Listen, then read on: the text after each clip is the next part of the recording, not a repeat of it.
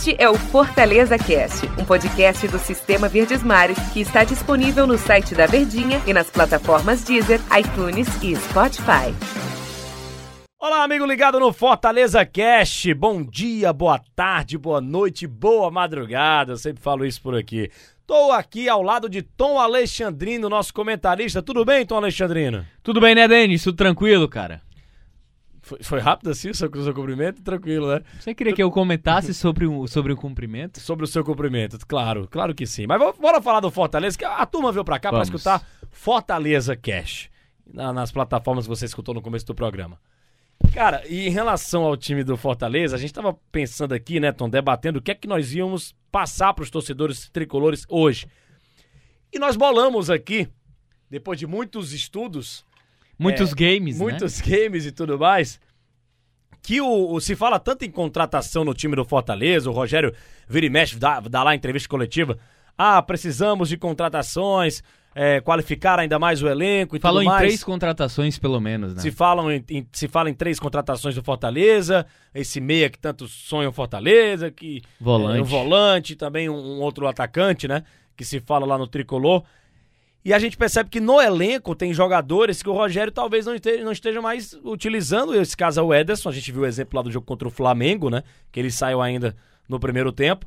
E é, o Franco Fragapane está sendo pouco utilizado.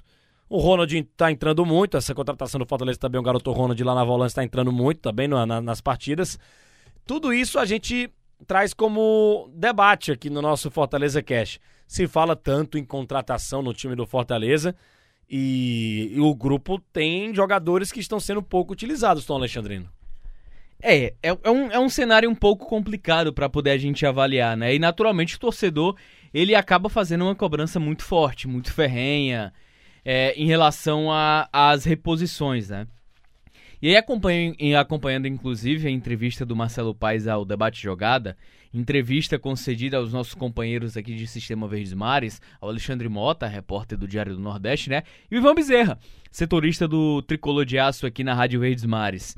Ele falou que centroavante já tem quatro, ou pelo menos já tinha, né? O Wellington Paulista, Orobó, o próprio Ederson e o Cariús acaba está saindo. Então, o Paz ele não entende que para a posição de centroavante, pelo menos naquele momento, Fortaleza não busca uma reposição até porque tem três opções. Eu observo o Ederson muito mais numa posição de segundo atacante, que ocupa hoje o David. Que em outro momento já ocupou o próprio Romarinho, como ele também pode quebrar o galho ali como um, uma, uma peça de ataque, um centroavante. Eu vejo que o Fortaleza, naturalmente, ele necessita de pelo menos ou um segundo atacante, função semelhante ao que fazia o André Luiz ano passado no próprio Fortaleza, cai pelos lados ou joga como segundo atacante, um homem de velocidade e um volante, né? Porque eu tenho, eu tenho a nítida impressão de que o Rogério não conta com o Nenê Bonilha. Nenê Bonilha é um jogador que, pelo menos nesse primeiro momento, ele tá fora Engraçado do baralho o, do Fortaleza. O Nenê né? Bonilha ele já foi muito utilizado pelo Rogério, Rogério Senni na, na época da Série B. E também ano ele, passado. Ele, ele foi né? o substituto imediato às lesões constantes que tiveram o Jean Patrick naquele encaixe que teve Fortaleza na Série B, no título de 2018. E ano passado também, na reta final da, do Brasileirão, o Nenê Bonilha, Nenê Bonilha foi muito utilizado. Também no começo do ano, com Copa do Nordeste, com Campeonato Cearense. E o Rogério ele vai perdendo né, esse interesse pelos jogadores com com o decorrer do tempo. Ao, ao que... E, inclusive, o Nenê Bonilha fez um golaço, acho que contra o Barbalha, Barbalha que você isso, narrou isso. pela TV Verdes Mares, né, isso, Global? Isso, isso, pela TV Verdes Mares Global, comentarista. Acho que eu tava com você nessa transmissão. Não, não estava, era, acho que era com o Daniel. Daniel Rocha, era. Estava na Rádio Verdes Mares. Por que, que o Rogério Ceni é, ele vai perdendo esse interesse pelos jogadores? Tom, se é que a palavra é essa mesmo, né? Ou é porque o cara, com o tempo, vai perdendo a competitividade, o Rogério gosta muito disso e vai deixando de lado jogadores que já foram tão importantes para ele. Nenê Bonilha e também o Ederson.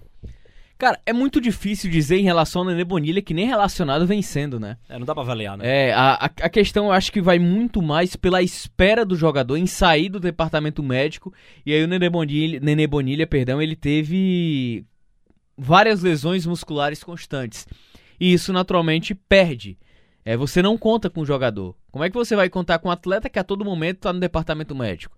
A todo momento está na fisioterapia volta pro treino, começa a melhorar a condição física e de repente sente o desconforto e tem que ir para fisioterapia. Então é mais ou menos esse cenário que se enquadra o Nenê Bonilha, apesar de ser um jogador de muita qualidade. É um atleta que, bem fisicamente, agregaria demais nesse meio campo do Fortaleza, como uma opção, uma alternativa também, dentro do que exige a Série A do Campeonato Brasileiro. Mas, ao mesmo tempo, é muito delicado a gente fazer alguma crítica à forma de utilização ou de atuação do próprio Rogério Ceni no campo. Porque ele é um treinador que, ao longo desses três anos de trabalho, Rogério Ceni se aproxima de mil dias aí à frente do próprio Fortaleza. É muito delicado a gente fazer alguma crítica sobre alguma decisão dele. Porque ele tem respaldo suficiente. O tempo mostrou esse respaldo com que ele tem. Por isso que é muito delicado, a gente precisa analisar muito. Mas eu vejo assim: Ederson poderia ter estar tendo mais minutos dentro de campo. Tudo bem que o Fortaleza em alguns momentos teve dificuldade. E aí ele precisa eu entendo o Rogério Ceni por um lado, que ele precisa formar uma equipe para conquistar as vitórias. Para poder dar rodagem a esses jogadores mais, digamos, secundários no planejamento de Rogério. Imagina só, um exercício aqui, Denis, torcedor. Jogo contra o Internacional, precisando vencer, reta final de partida. Você vai me colocar Ederson ou vai colocar Fragapane para buscar o resultado? Precisando de uma vitória? O Ederson, né? Por quê? Porque tem mais, é, é, ele tem mais características de poder de finalização, por exemplo? Não, porque ele vai precisar de velocidade. Fortaleza também, é uma também, equipe também. de velocistas. Fragapane é mais, é mais ele, técnico. ele vai priorizar um Yuri César da vida. Ele vai priori- priorizar esses jogadores que já estão mais prontos.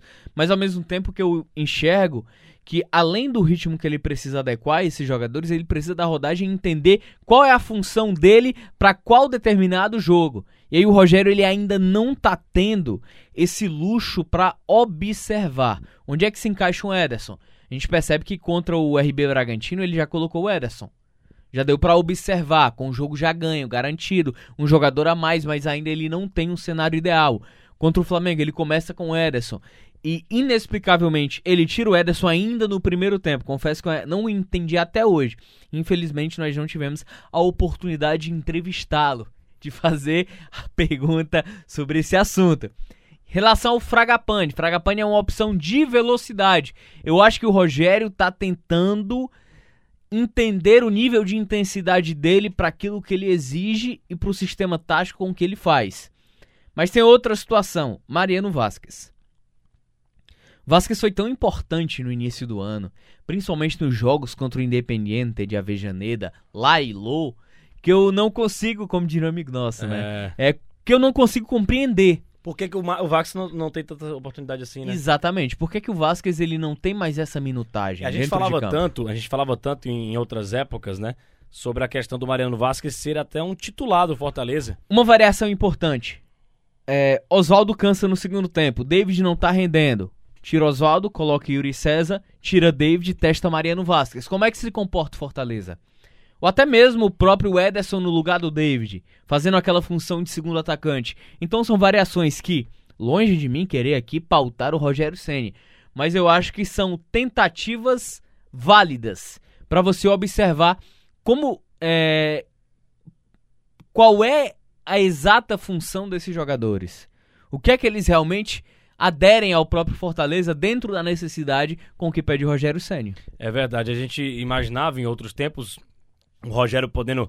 é, ele variava, né? Ele variava muito o, o elenco do Fortaleza. Hoje parece que ele tá mais focado em peças que ele realmente acredita que possam desempenhar o trabalho que ele espera no Fortaleza. Ele tá com um time cravado, um titular. E, e que, e que as outras ele não tem tanta confiança É. assim. A única confiança dele imediata é Yuri César. Ele ainda não tem confiança, eu acho que na minha Por- visão, no meu entendimento, em Ederson, em Mariano Vasquez, é, no próprio Fragapane. Não sei se por questão física ou uma questão técnica que ele observa nos treinamentos onde a gente não tem acesso. A gente lembra do ano passado, o jogo contra o Flamengo, é, entrou em campo praticamente o time reserva do Fortaleza. Você acredita que hoje o Rogério Ceni seria capaz de fazer algo semelhante ao que ele fez naquela época? Eu acho difícil.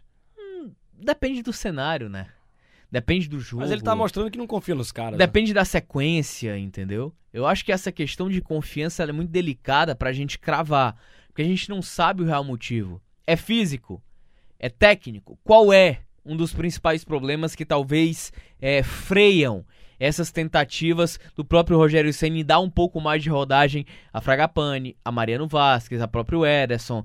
E aí a gente observa que Mariano Vasquez e Fragapane, na minha visão, é, são últimas opções na reta final de jogo, que foi o que ele fez contra o Flamengo. É, rapaz, e vem um internacional pela frente, né? Só no, no sábado pelo Campeonato Brasileiro.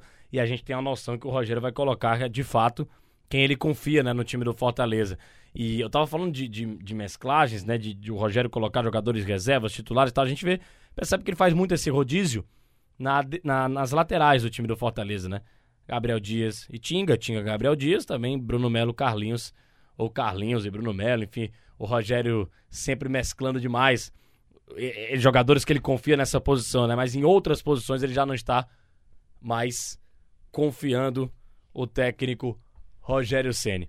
Ô, Tô Alexandrino, passou nosso tempo aqui, eu tava olhando para você aqui nos bastidores, pensando qual outro assunto que a gente ia puxar, mas acabou nosso tempo, hein? Senão o torcedor não aguenta mais. Valeu, valeu, grande abraço, Denis. Valeu, valeu grande torcedor, grande, grande abraço. Grande abraço, Tom Alexandrino. Valeu demais, abraço. hein? Foi bom, hein? Grande abraço. Foi bom, abraço, garotinho. Foi valeu, bom, abraço. Deixa eu falar, deixa eu falar, homem aqui, homem tá gaiato. Grande abraço a você, torcedor do Fortaleza, até a próxima edição aqui do nosso Fortaleza Cast. Valeu, grande abraço, torcedor.